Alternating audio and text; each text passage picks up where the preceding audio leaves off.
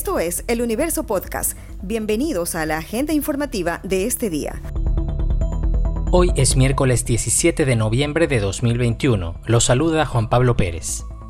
El secretario jurídico de la presidencia, Fabián Pozo, explicó el alcance que tendrá el proyecto de reformas que prepara el Ejecutivo con apoyo de la Procuraduría para mejorar el sistema de rehabilitación social del país.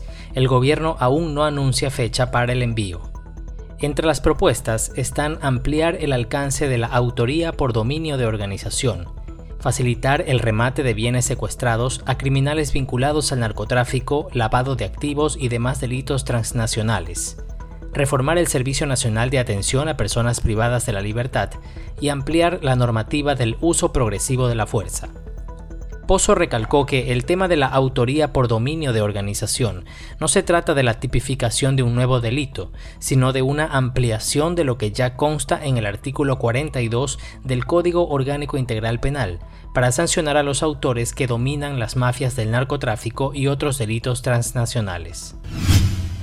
El retorno obligatorio y progresivo a las clases presenciales en Ecuador es un hecho una vez que el Comité de Operaciones de Emergencia, COE Nacional, aprobó por unanimidad el pedido del Ministerio de Educación de ajustar los protocolos con esa finalidad. La ministra de Educación, María Brown Pérez, detalló que este lunes volverán los alumnos de 15 y 17 años que corresponden al bachillerato técnico y rural. El segundo grupo, conformado por estudiantes de bachillerato y educación básica superior, retornará el 6 de diciembre y solo en Quito lo harán un día después. Un tercer grupo, de básica elemental, irá a las aulas el próximo 17 de enero. La funcionaria explicó que un cuarto grupo, con niños de educación inicial de 3 y 4 años, volverá en función del avance del plan de vacunación contra el coronavirus. Este retorno se dará una vez que iniciemos el proceso de vacunación de este rango etario y hayamos, hayamos alcanzado en cada cantón y superado el 85% de los niños entre 3 y 4 años con las dos dosis de vacunación en los establecimientos educativos en los que ellos estén escolarizados. La fecha de ese retorno estará supeditado al plan de vacunación y será anunciada oportunamente.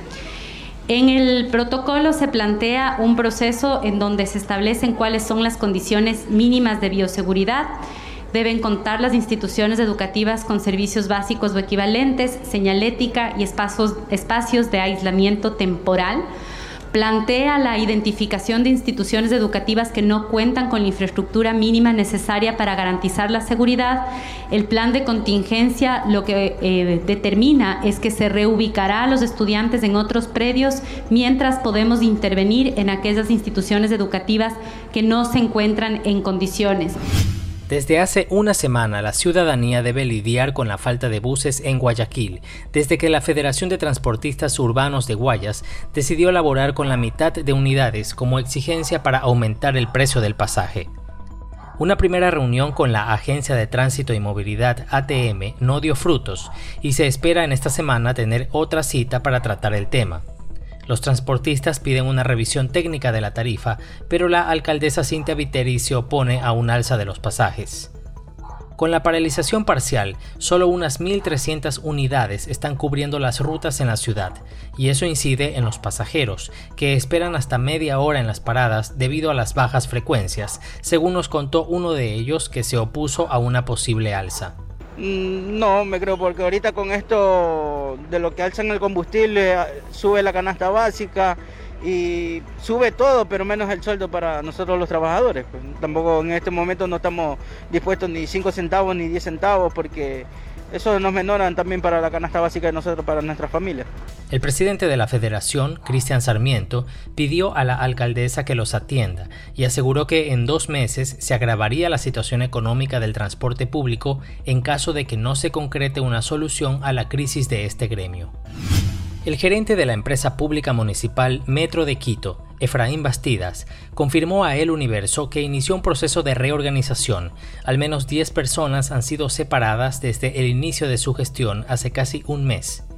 Según la página de transparencia del Metro de Quito, la empresa tiene una nómina de al menos 131 empleados. El funcionario, el noveno en ese cargo, dijo que la reorganización se llevará de forma técnica, estructurada y transparente. El gerente puntualizó que existen cargos que sí se necesitan, como aquel que verifica la calidad de la obra que reciben y supervisa el estado de los trenes. Además, señaló la necesidad de personal en procesos del área social, ambiental y jurídica. Esta noticia ha estado entre lo más leído de eluniverso.com en las últimas horas. Ecuador consiguió un histórico triunfo en su visita a Chile y se afianzó en el tercer lugar de la tabla de posiciones de las eliminatorias, que da un boleto al Mundial del próximo año. La tricolor venció por 2 a 0 en lo que fue el primer triunfo en ese país en 56 años. La victoria se concretó con los goles del lateral Pervis Estupiñán a los 8 minutos y del volante Moisés Caicedo a los 92, en un partido donde el volante chileno Arturo Vidal fue expulsado por una patada en el rostro a Félix Torres. Las eliminatorias sudamericanas se retomarán en 2022. El equipo dirigido por Gustavo Alfaro recibirá al clasificado Brasil, mientras Chile recibirá a Argentina, que también tiene un boleto. Además, se enfrentarán Colombia y Perú, que están en zona de clasificación. Esto fue lo más destacado de la jornada. Hasta la próxima.